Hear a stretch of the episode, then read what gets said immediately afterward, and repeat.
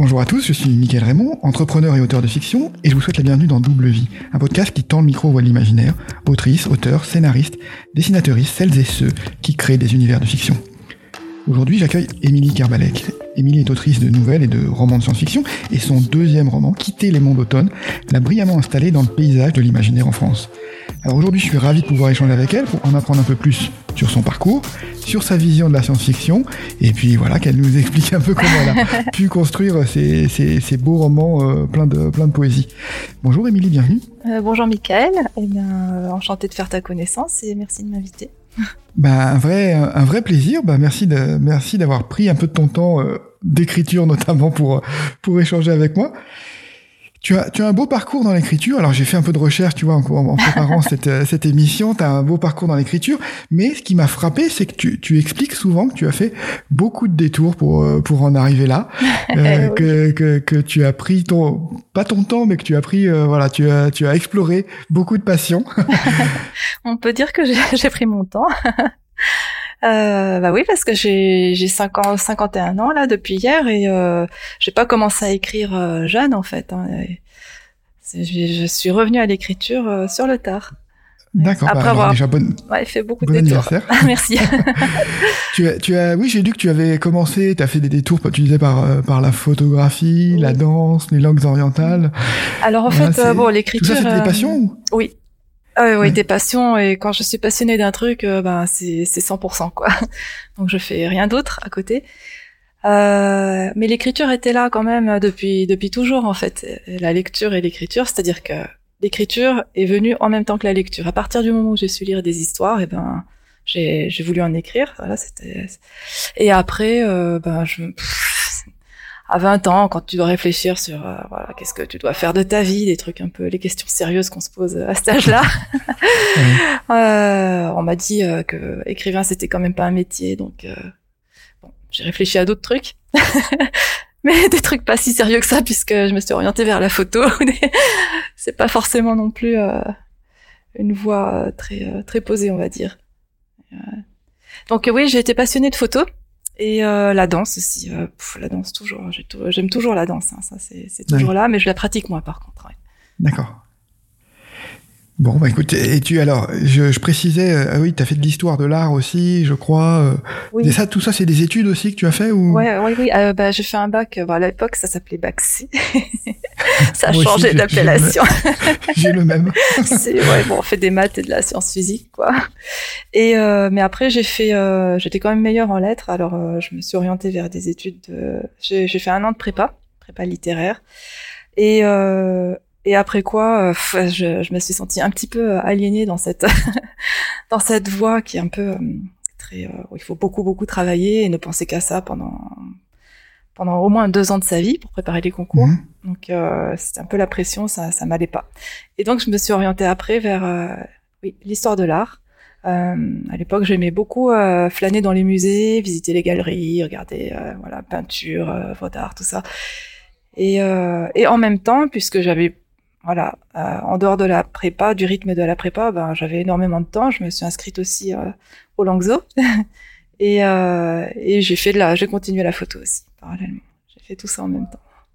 Bon, bah écoute, c'est ouais, c'est un beau parcours. Je pense que on va en reparler, mais on doit aussi retrouver dans ton dans tes textes la la richesse de, de, bah, de, la diversité de ton parcours, de tes passions, euh, voilà, c'est ce qu'on et la poésie aussi euh, qui, qui, qui, ressort de, de, tout ça en fait. Ben, C'est-à-dire que je regrette de ne pas être spécialiste dans un domaine en particulier. J'aimerais beaucoup avoir des connaissances hyper pointues dans tel ou tel domaine. Mais, euh, mais en même temps, effectivement, toutes ces choses-là euh, m'ont nourri et nourrissent toujours mon, mon inspiration. Mmh. Et on les retrouve dans, dans mes histoires sous une forme ou une autre. Mhm. Euh, par exemple, l'héroïne de euh, Kaori, l'héroïne de Quitter les mondes d'automne, c'est une danseuse. Donc j'ai eu beaucoup mhm. de plaisir à imaginer euh, ce que pouvait ressentir une danseuse, tout ça. C'est mhm. quelque chose qui m'inspire. D'accord. Tu as, tu dis que tu es revenu à l'écriture parce que tu as écrit, comme tu étais lectrice, tu écrivais aussi des histoires en même temps. À, quel moment tu es, tu, es vraiment revenu à l'écriture et tu t'es dit bon là je j'ai envie de reprendre, d'en faire quelque chose, de passer du temps dessus. Comment ça s'est fait ce déclic bah, C'est vraiment le hasard en fait. Hein. Euh, j'habitais à Brest à l'époque, donc euh, et j'étais, euh, j'attendais mon deuxième enfant, et donc je, j'avais vraiment, je, je, je, lisais presque plus à l'époque d'ailleurs en fait. Je, je m'intéressais à d'autres trucs et puis j'étais un petit peu dégoûtée de la littérature en fait. Je lisais plus. Et néanmoins, quand même, il y a une personne dans mon entourage qui m'a proposé de participer à un cercle de poétesses. Pas de poétesses disparues, mais c'était un petit peu le principe. Euh, elle proposait qu'on se retrouve une fois par mois entre entre femmes pour euh, parler des, des livres ou des de la poésie qu'on avait découvert, qu'on avait lu, qu'on avait aimé, et éventuellement euh, lire les textes, des petits bouts de textes qu'on avait soi-même écrits, parce qu'elle-même écrivait. D'ailleurs, elle écrit toujours. C'est une poète, poétesse.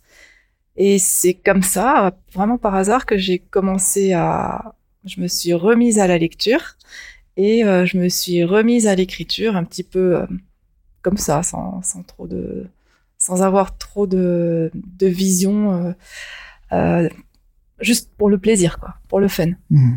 Voilà. Et petit à petit, ça, voilà, ça a grandi, ça a grandi, et c'est devenu de plus en plus prenant. Mmh. Ce qui est, ce qui est amusant, c'est que tu, oui, euh, on, ressent dans ce texte immédiatement, même quand, quand on, ouvre Quitter les mondes d'automne, on ressent la poésie euh, tout de suite d'entrée de jeu, et c'est amusant que tu sois remis à l'écriture en passant par, euh, par, un travail avec une poétesse et, par la poésie. En fait, ça se ressent. Je lis toujours un peu de poésie. J'aime bien la poésie. C'est, je trouve que c'est une manière d'utiliser la langue qui qui, qui ouvre en fait sur euh, d'autres euh, façons de percevoir le monde. Et euh, c'est euh, autre chose que la narration simple en fait. Ça, mhm. ça, ça, ouvre les sens, ça ouvre la, comment, la perception en fait. Et j'aime beaucoup mhm. ça. Mhm. Je trouve ça beau aussi, tout simplement. oui, oui, c'est une belle, belle détente. Ouais, et puis une, une émotion ouais, qui te qui peut te, ouais, t'envahir, quoi. Donc là, par exemple, je suis en train de, de lire euh, des présent une présentation de poètes euh, euh, de la Chine euh, classique. Mm-hmm. Et donc, ce sont des extraits hein, choisis. C'est pas, c'est pas, ce ne sont pas des anthologies de poésie. Ça, c'est assez massif. Non, c'est juste des extraits choisis comme ça, des, des mm-hmm. pérégrinations qui qui font découvrir différents différents poètes. Euh, de l'époque des, des Tang, par exemple. Et euh, mhm. moi, j'aime bien, quoi. Ça, ça me détend. Je lis ça avant de dormir. Après, je rêve de poésie. ah bah c'est oui, c'est. Je, dirais que c'est un bon.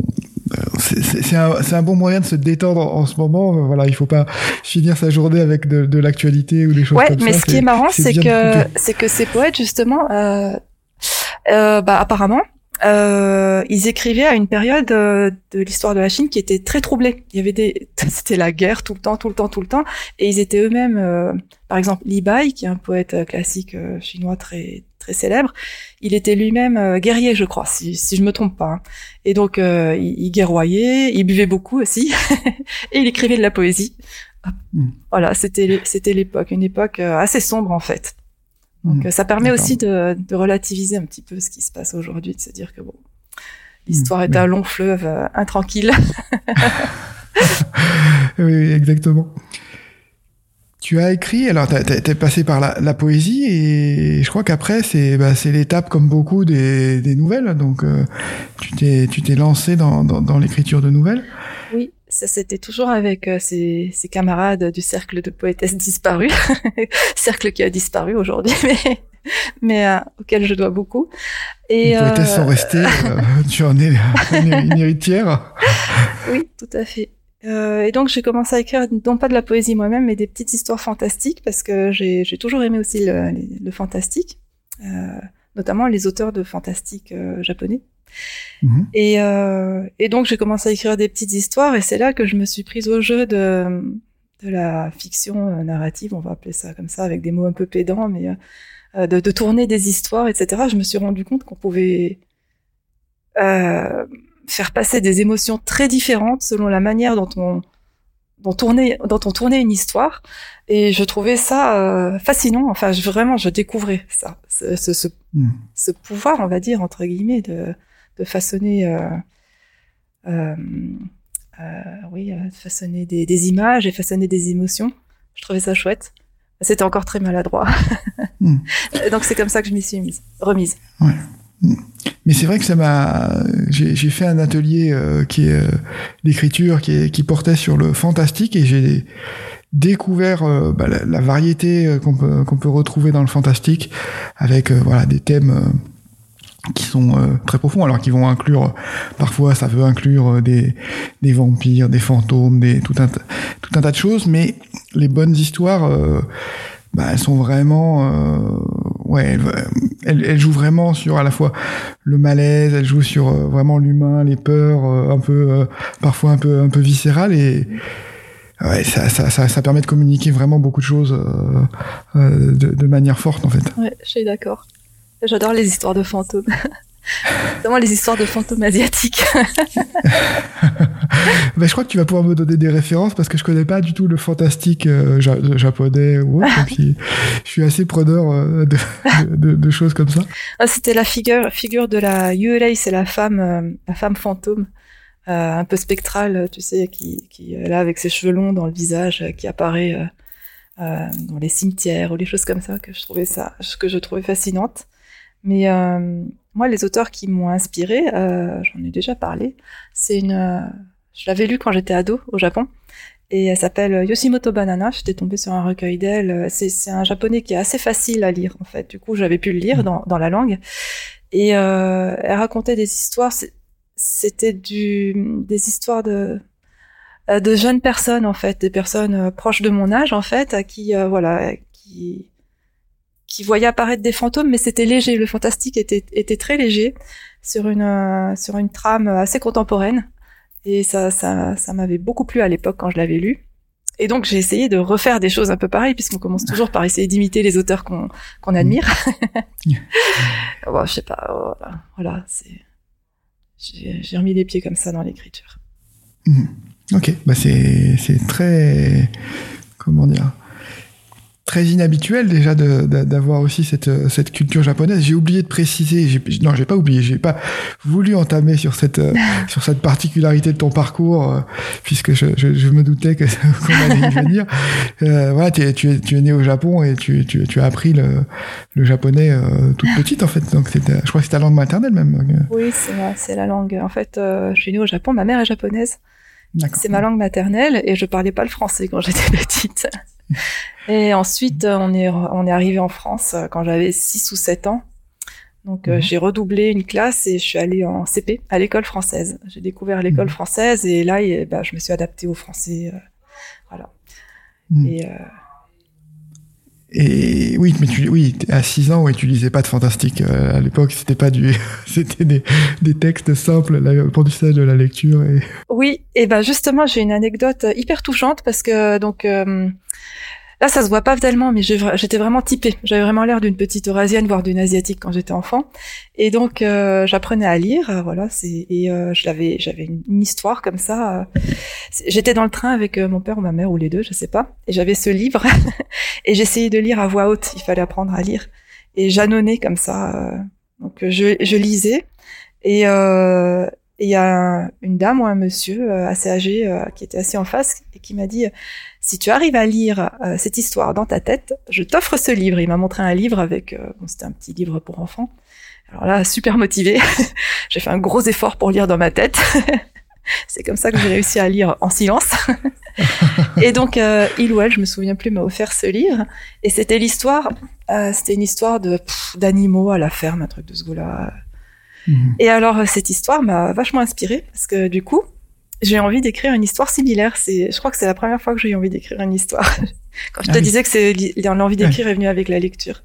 Et donc euh, j'ai écrit une histoire d'une d'une vache qui s'enfuit de son enclos et qui partait à l'aventure dans le vaste monde.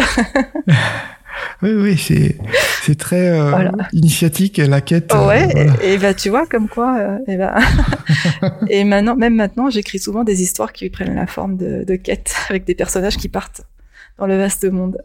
Hmm, mais c'est oui, c'est un, c'est un thème, ouais, c'est un thème récurrent euh, de la fantasy. Euh, voilà, c'est ça, c'est un comment dire un, un élément, ouais, de, un, trope, comme on dit, un élément clé de, ouais, de, de, du, du, genre. Ouais, mais tu vois, je me demande si ça correspond pas aussi à une, à une sorte de, de besoin euh, presque archétypal en fait de, mm. de la sensibilité ou de l'âme entre guillemets euh, humaine, tu vois, de, ce mm. besoin de, de la quête en fait de partir. Mm. Et, euh, et, du coup, il y a beaucoup d'histoires qui prennent cette, cette forme-là. Et c'est certainement qu'il y a, il y a une signification profonde en fait par rapport à notre humanité peut-être. je dis des bêtises là.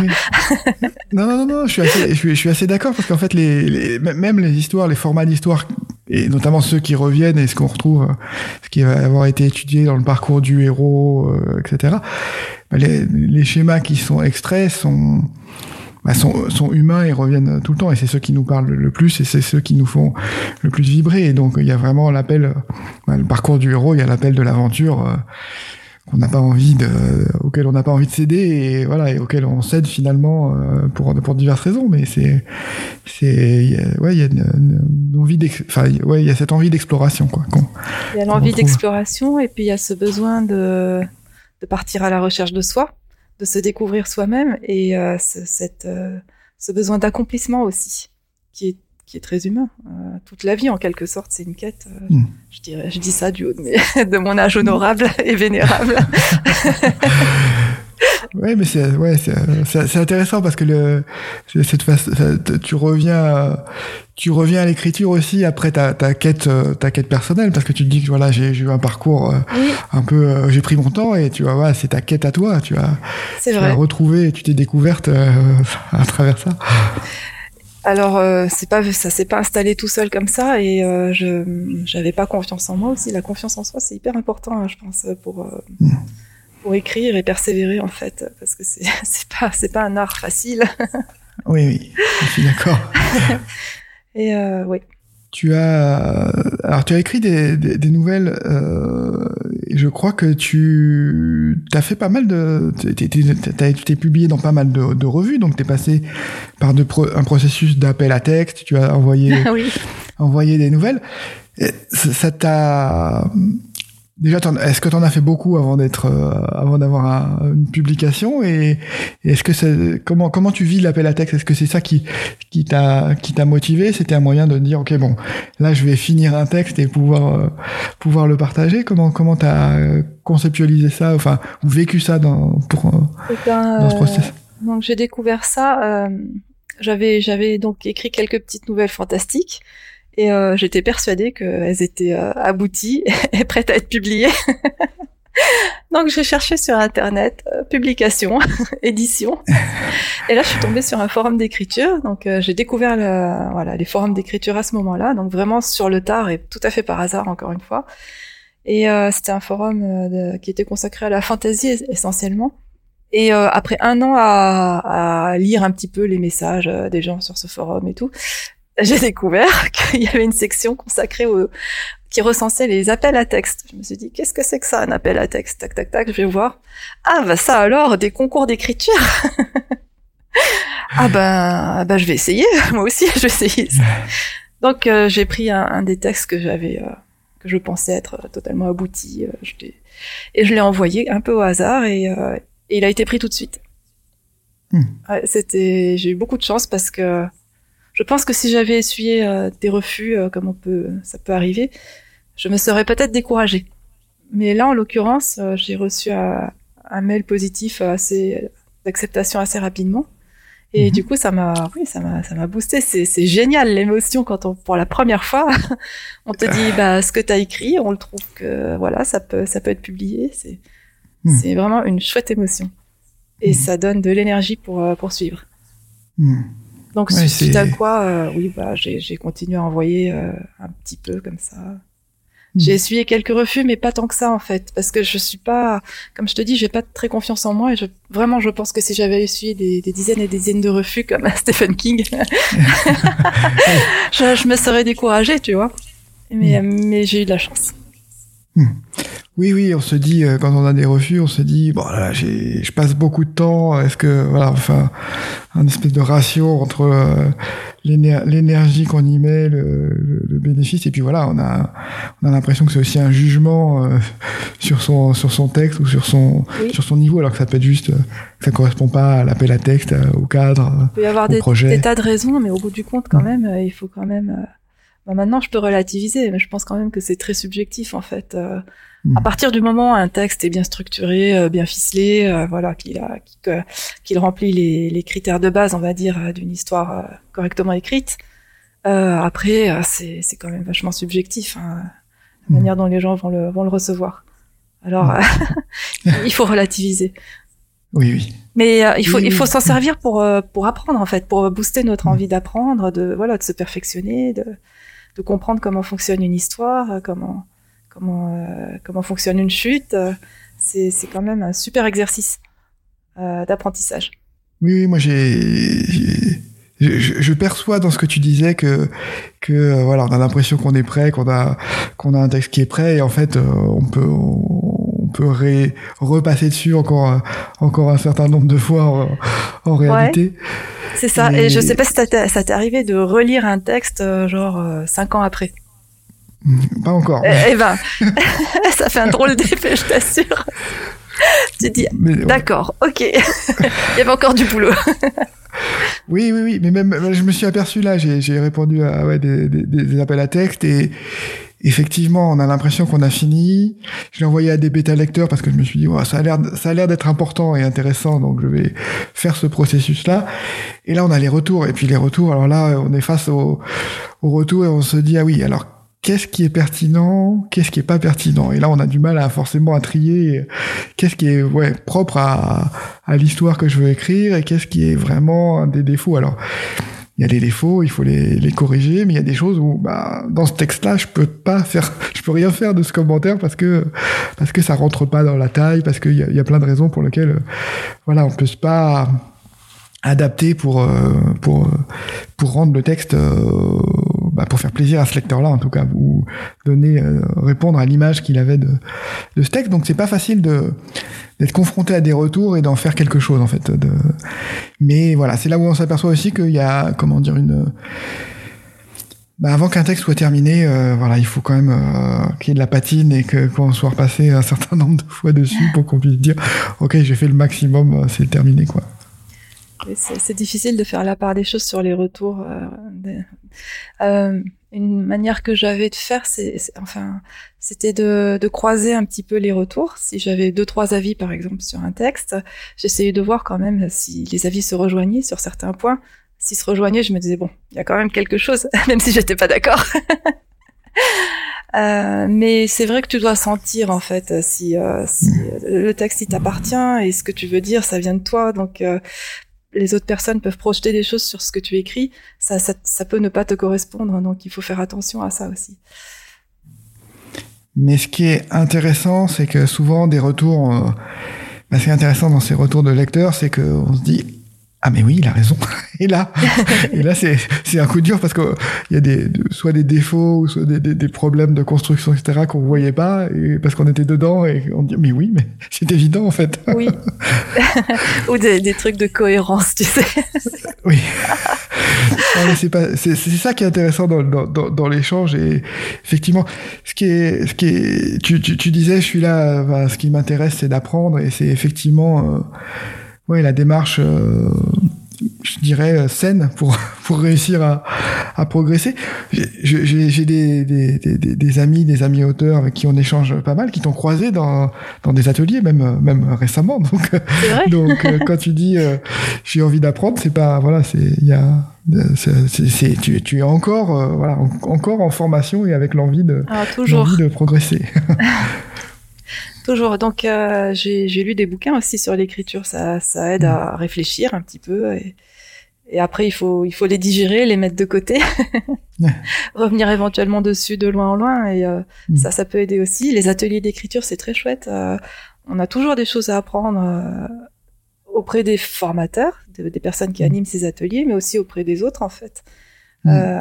L'expérience des, des camarades d'écriture, moi, je trouve ça hyper précieux, en fait.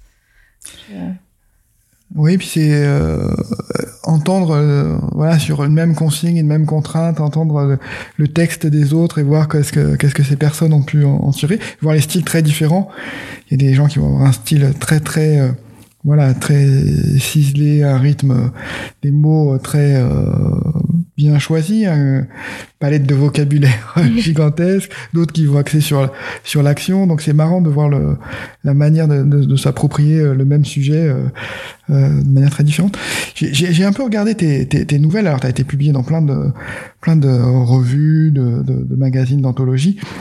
Bon, j'ai noté que tu avais été publié par Interval euh, au tout début et c'était euh, un magazine que j'ai découvert euh, avec euh, Catherine Loiseau en fait que j'ai que j'ai interviewé également.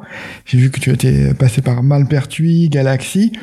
Il y a une, une revue ou un, je crois que c'était plus une anthologie qui a attiré mon attention parce que c'est complètement euh, différent de, de, de, des autres textes.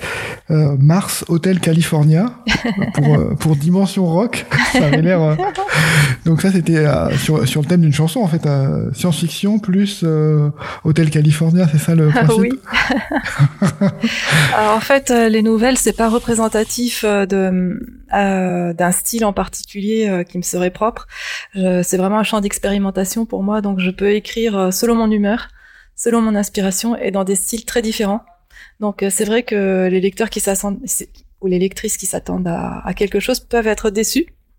Euh, j'ai déjà eu des, lu des, des, commentaires sur des textes comme ça de, lectrices ou de lecteurs un peu déçus de voilà de pas retrouver euh, ce qu'ils avaient aimé par exemple dans, dans mon roman Quitter les monts d'automne. Euh, et donc Mars Hotel California, c'était euh, ouais, c'est alors peut-être que t'as c'est la couverture qui est un peu euh, oui la couverture est elle flashy est, elle est fraîchie, elle est tonique on va dire. c'est euh, c'était un recueil dirigé par Gwen Guedes, Gwen Guedes sur le thème ouais rock et rock et science-fiction, rock et fantastique enfin voilà. Et j'avais écrit une histoire avec un couple d'enquêteurs euh, une femme enquêtrice euh, de l'agence spatiale, je me souviens même plus des noms, euh, l'agence spatiale d'investigation, je crois, et son assistant qui est un, robot droïde hyper sexy, attentionné et tout. et, donc il avait enquêté sur Mars pour sur la disparition du fils d'un magnat du business local. Voilà. Et il, il, est question de de l'hôtel cette chanson des, je crois que c'est les Eagles, euh, Hotel California. tu connais ouais. Cette chanson, en fait, euh, quand j'étais plus jeune et que je touchais à tout, euh, j'ai fait aussi bassiste dans un groupe de rock. j'étais vraiment très mauvaise musicienne, je le suis toujours d'ailleurs, et j'étais très mauvaise bassiste. Mais enfin bon, bref, ils avaient pas de bassiste, donc ils m'ont mis une basse dans les mains et puis voilà. Et du coup, c'est un, un pur massacre. Ouais, j'ai massacré des choses aussi, comme ça. Et donc tu as massacré Hotel California. Et on a massacré Hotel California. Cela dit, la ligne de basse, elle est pas très complexe hein, pour Hotel California. Mm. Et bon. Et donc voilà, c'était un petit peu. Je m'inspirais un peu de cette chanson. Mm. donc. C'est ouais, les nouvelles, c'est un espace euh, ludique d'expérimentation et voilà, de, une manière de travailler le, le style, d'apprendre, euh, d'apprendre la, la, la, construction un petit peu. Euh, c'est ça? Oui, c'est ça. Très bien. Et du, coup, alors, ce qui m'a, ce qui m'a, frappé, on va parler de tes, romans maintenant parce que c'est le, quand même le cœur, le gros morceau. Euh, T'as commencé par un premier roman, Les, les Oubliés du Star. J'espère que je le prononce bien. Euh, donc, qui a, qui a, été publié en 2018. Donc là, tu avais déjà un petit paquet de un petit paquet de nouvelles derrière toi et j'ai vu que tu avais dit sur ce sur ce roman euh, que c'était un roman d'apprentissage que tu avais dû euh, un peu le réécrire plusieurs fois au moins dix fois le, voilà le retravailler donc euh, c'est un peu la limite de la nouvelle c'est que ça bah, ça t'aide sur le style, euh, la construction de petites histoires, mais pour une histoire au long cours, voilà, c'est quand même plus, plus, plus délicat. Et alors, je me suis lancée dedans sans, sans savoir vraiment euh, ce que j'allais raconter, sans faire de plan, sans, sans avoir la fin. j'avais juste euh, voilà des, des, images, des paysages en tête, et mhm. j'avais aussi euh, une, une, sorte de, de, désir très fort en fait euh, concernant les, les, scènes du début. Mhm. Et donc, euh, bah, j'ai commencé à écrire ça. Je, je me suis lancée dedans et j'ai construit des personnages au fur et à mesure. J'ai construit l'histoire au fur et à mesure. Mais forcément, c'était bancal. Donc, euh, voilà, j'ai eu des retours dessus. Euh, je l'ai réécrit. Je l'ai réécrit une fois, deux fois, trois fois. J'ai lu des bouquins sur euh, comment raconter des histoires, des trucs comme ça, pour euh, pour comprendre en fait comment devait fonctionner une histoire comme ça. Mhm. Et, et, donc, j'ai essayé d'intégrer ces, ces, ces principes pour remanier le scénario, etc. Mhm. Et donc tout ça, ça a dû durer, euh, je pense, cinq ans. J'ai dû y passer cinq ans entre les différentes réécritures. Au bout du compte, j'en avais ras-le-bol. ouais, j'imagine. J'en avais marre. Et euh, je suis arrivée à, la fin de ce qui pourrait être considéré comme une première partie et je me suis dit, bon, je vais voir quand même si je peux trouver un éditeur avec ça. Mhm. Alors ça, ça a été encore une autre paire de manches.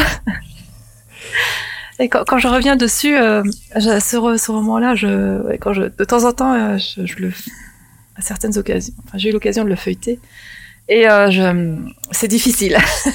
Ah oui. j'ai, du mal parce que ma manière d'écrire a beaucoup évolué depuis. Mmh. Et, et, voilà, je, je, me dis non, je le referme vite et je me dis allez, tu le mets de côté. Un jour peut-être tu le réécriras une dernière fois. c'est une étape pour toi et voilà. Tu... Mais j'ai eu beaucoup de chance avec, euh, aussi, encore une fois, de trouver une éditrice euh, qui a été euh, vraiment sympa, avec qui ça s'est bien passé. C'était de la micro-édition, donc avec toutes les contraintes qui vont avec. C'était mhm. une chouette expérience aussi. Mhm. T'es publié chez Nats, c'est ça? Oui, c'est Nats Édition. C'est une jeune femme mhm. seule qui, qui, tient sa petite maison d'édition, en plus de sa vie de famille, de ses études, de son travail, tout ça. Donc, voilà, je pense qu'elle est bien occupée. Hmm. Et euh, elle, est, elle publie, il n'y a pas vraiment de ligne éditoriale, elle publie beaucoup de jeunesse parce que je pense qu'elle aime bien euh, les livres jeunesse, elle a des enfants jeunes et en fait elle publie ce qu'elle aime, au coup de cœur. Hmm. Donc euh, elle a eu un coup de cœur pour le roman et du coup. Mais quand, même, tu as, voilà, tu as, tu as du mal à le, à le relire et à le revoir. Ouais.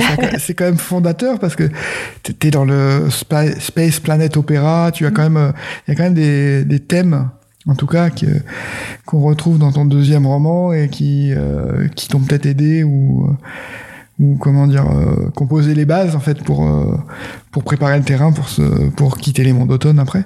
Ça a été une bonne expérience, en tout cas sur le plan technique, on va dire. Mhm. Ça a fait euh, mûrir un petit peu euh, le métier, on va dire.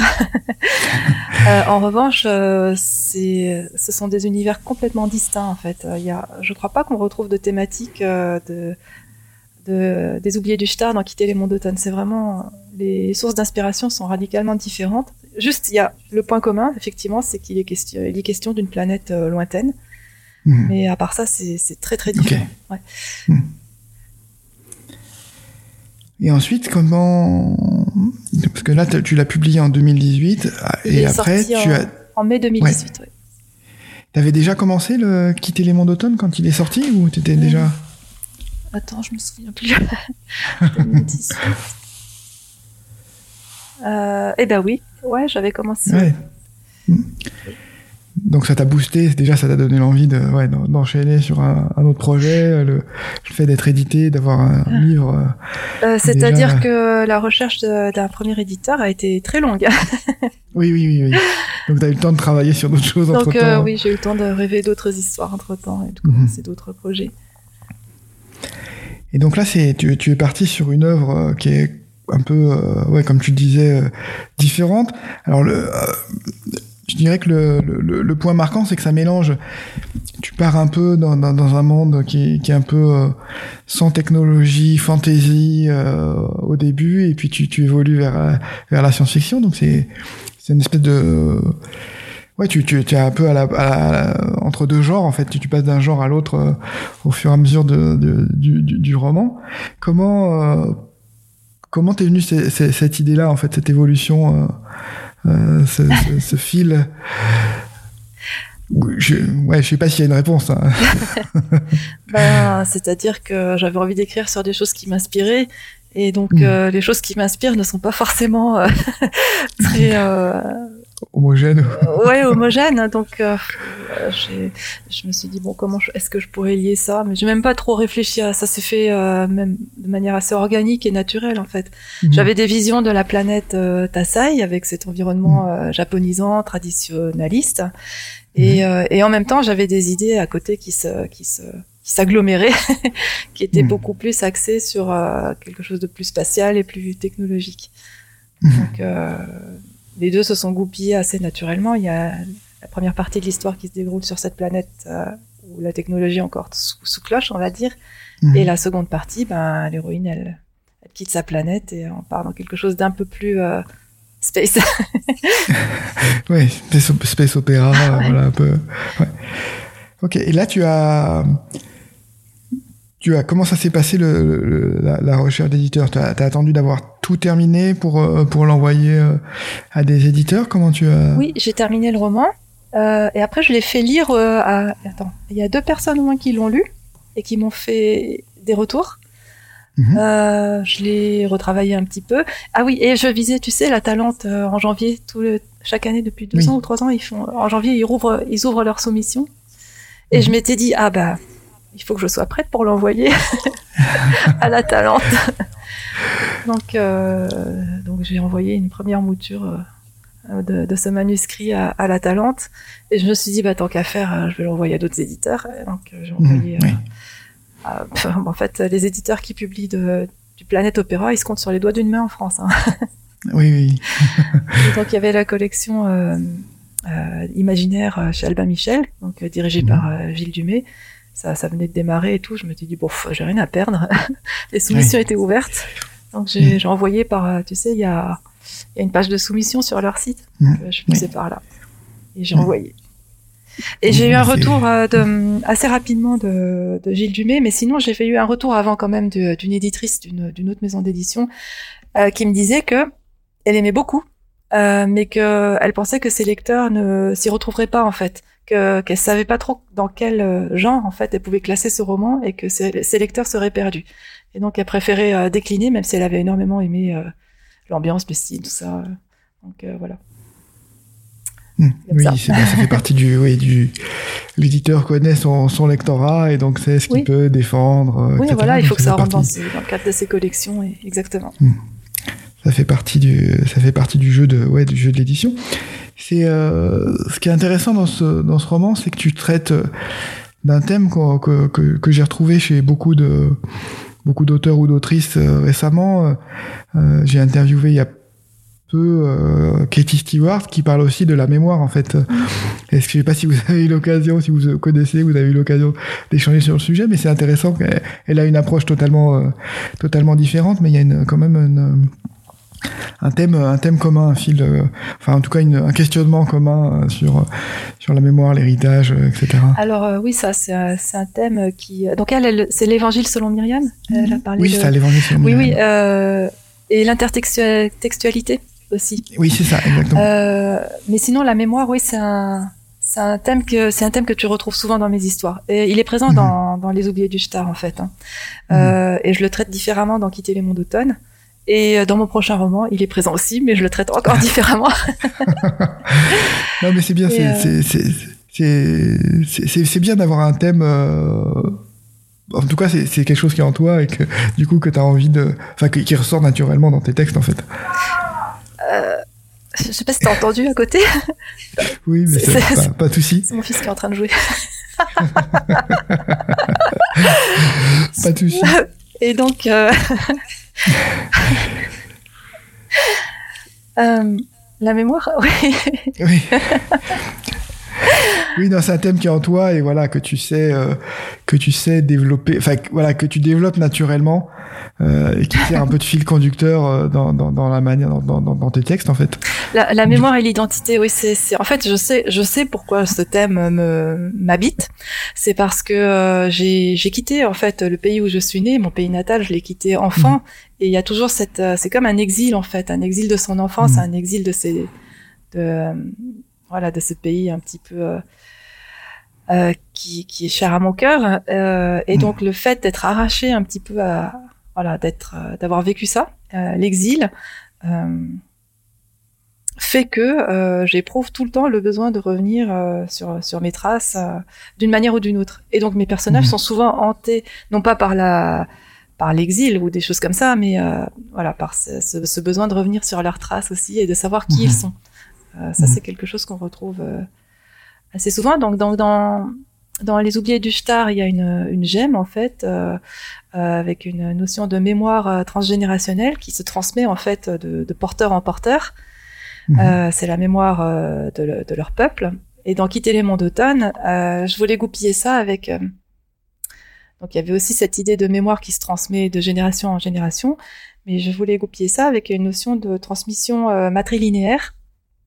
Mhm. Et, et il fallait que cette le cadre de, de l'univers faisait que euh, cette mémoire devait, euh, ces informations qui étaient transmises ne devaient pas tomber entre les mains de n'importe qui, notamment du flux qui, qui contrôle mhm. tout dans cet univers.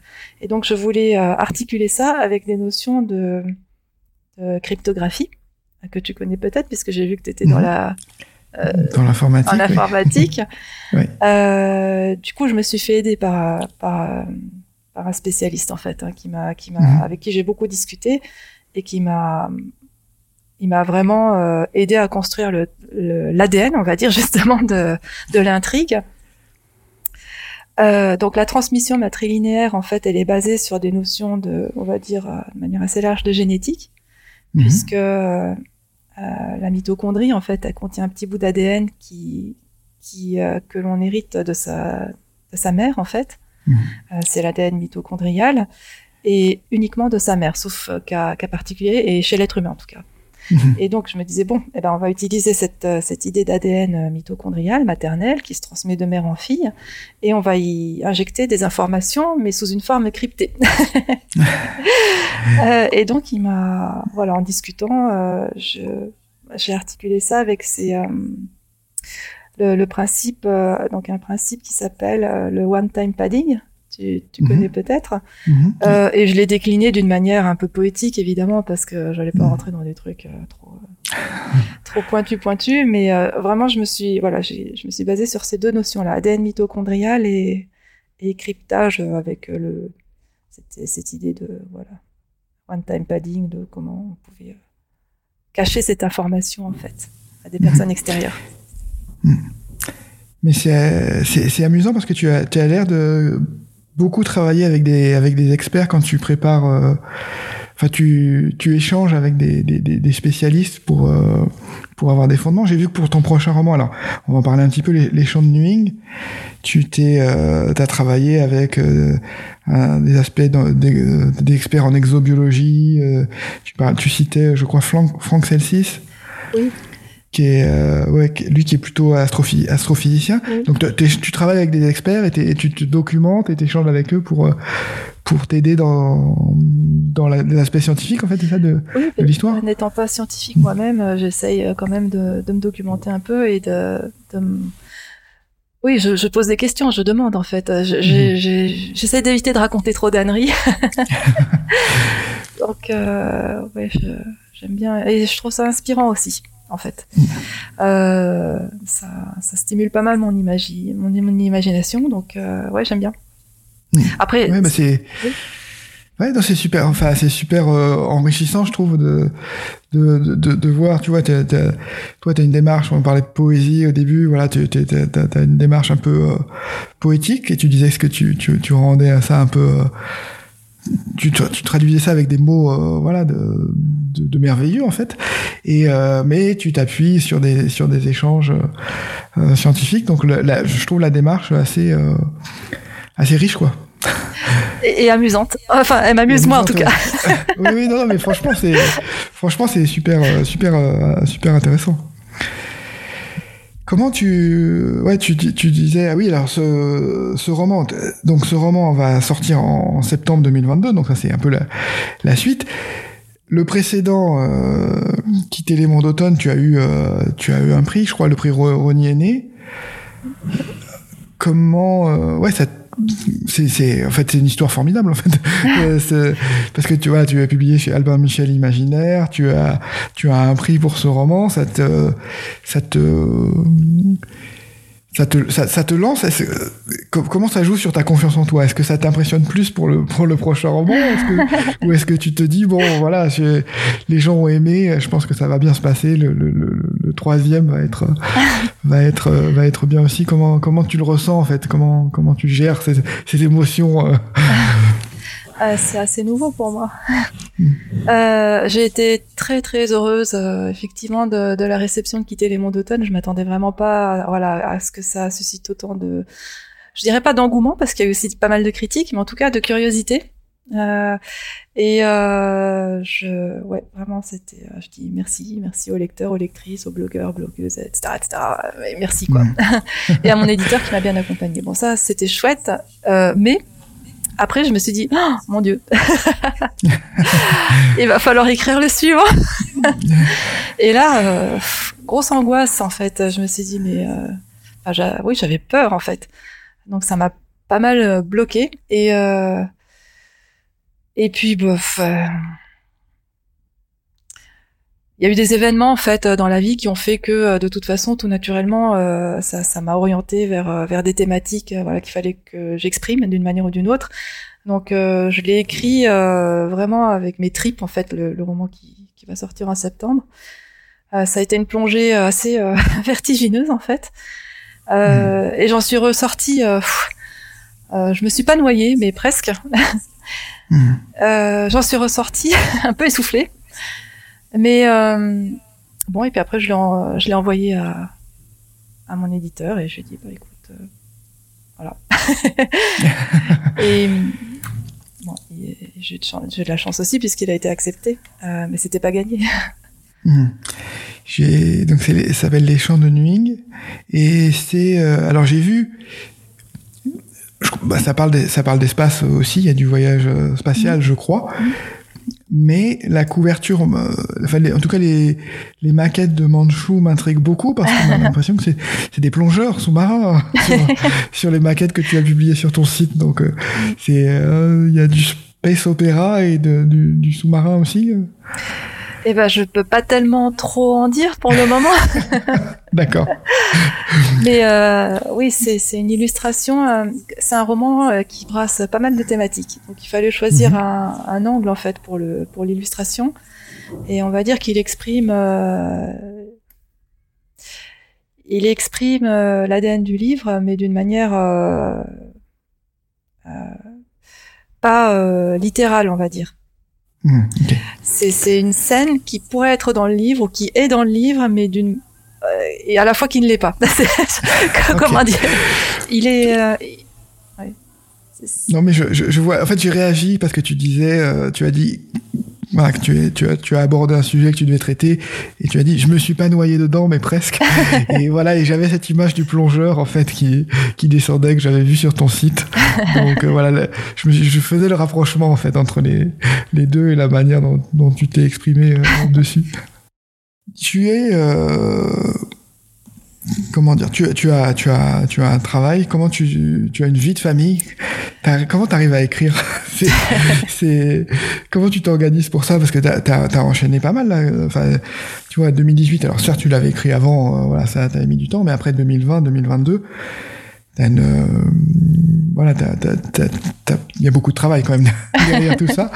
Donc, euh, comment, comment, comment ça se passe? Tes, tes, enfants te laissent euh, tranquille Je les enferme dans la chambre avec la PS4, je ferme la porte.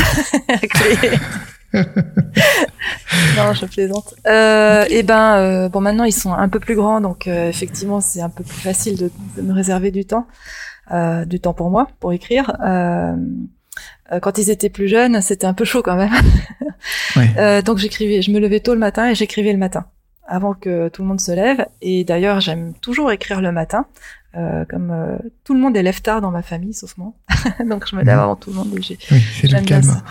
Euh, donc oui, il a fallu s'organiser, segmenter, bah, ouais, vraiment réserver du temps pour écrire. Mais c'est vrai que c'était souvent que quelques heures voire une heure, voire pas du tout par jour. Euh, si je devais partir mmh. travailler, j'avais pas tellement le temps d'écrire. Et le soir, on est complètement lessivé, donc il n'y a pas mmh. moyen. Euh, c'est ouais, ça s'est fait comme ça en fait, en, mmh. mélangeant des temps dans les interstices en fait. Et dans, dans ces interstices, est-ce que tu réécris beaucoup les textes euh, que tu as écrits le, Je- le premier jet ou est-ce Je réécris, que c'est euh, déjà bon? je réécris toujours, toujours, toujours. C'est c'est jamais bon du premier coup, c'est super insatisfaisant même du premier coup. Euh, déjà le premier jet, je trouve que c'est la phase la plus dure en fait, pour moi en tout cas. Euh, C'est vraiment, il y a des moments où j'ai du mal à aligner euh, trois phrases, et il y a des moments où ça coule de source. C'est comme une sorte de logorée. Je suis un peu en transe et ça, voilà, je peux écrire euh, trois, quatre, cinq pages euh, très facilement. Mhm. Mais ça, c'est pas tout le temps comme ça. euh, c'est voilà, Et de toute façon, c'est jamais satisfaisant. Donc je reprends toujours. Mais en reprenant, euh, j'étoffe, j'élague, etc. Donc c'est aussi un travail d'écriture et écriture euh, qui, qui, qui, Mhm. une façon, qui est créative aussi. Mhm. Et je Ouais. peux tout à fait, euh, j'ai aucun scrupule à, à, à couper en fait dans la chair même du texte, à jeter euh, des, des pans entiers en fait d'une histoire et à réécrire Mhm. dessus. Ça, ça me gêne pas du tout. Donc je, je réécris beaucoup. Ouais, il faut réussir à faire, euh, comment dire, ce passage mental en se disant, bon, ça fait partie de- du processus de construction et c'est comme euh, comme une ébauche et voilà, les échafaudages disparaissent, on jette ce qui a servi à monter le. Il y a même des idées qui arrivent en fait, hein, au fur et Mm. à mesure des écritures et des réécritures, des idées qui viennent enrichir en fait euh, l'idée initiale et que j'intègre et que donc il faut donc euh, modifier l'intrigue en conséquence, voire remodeler certains personnages.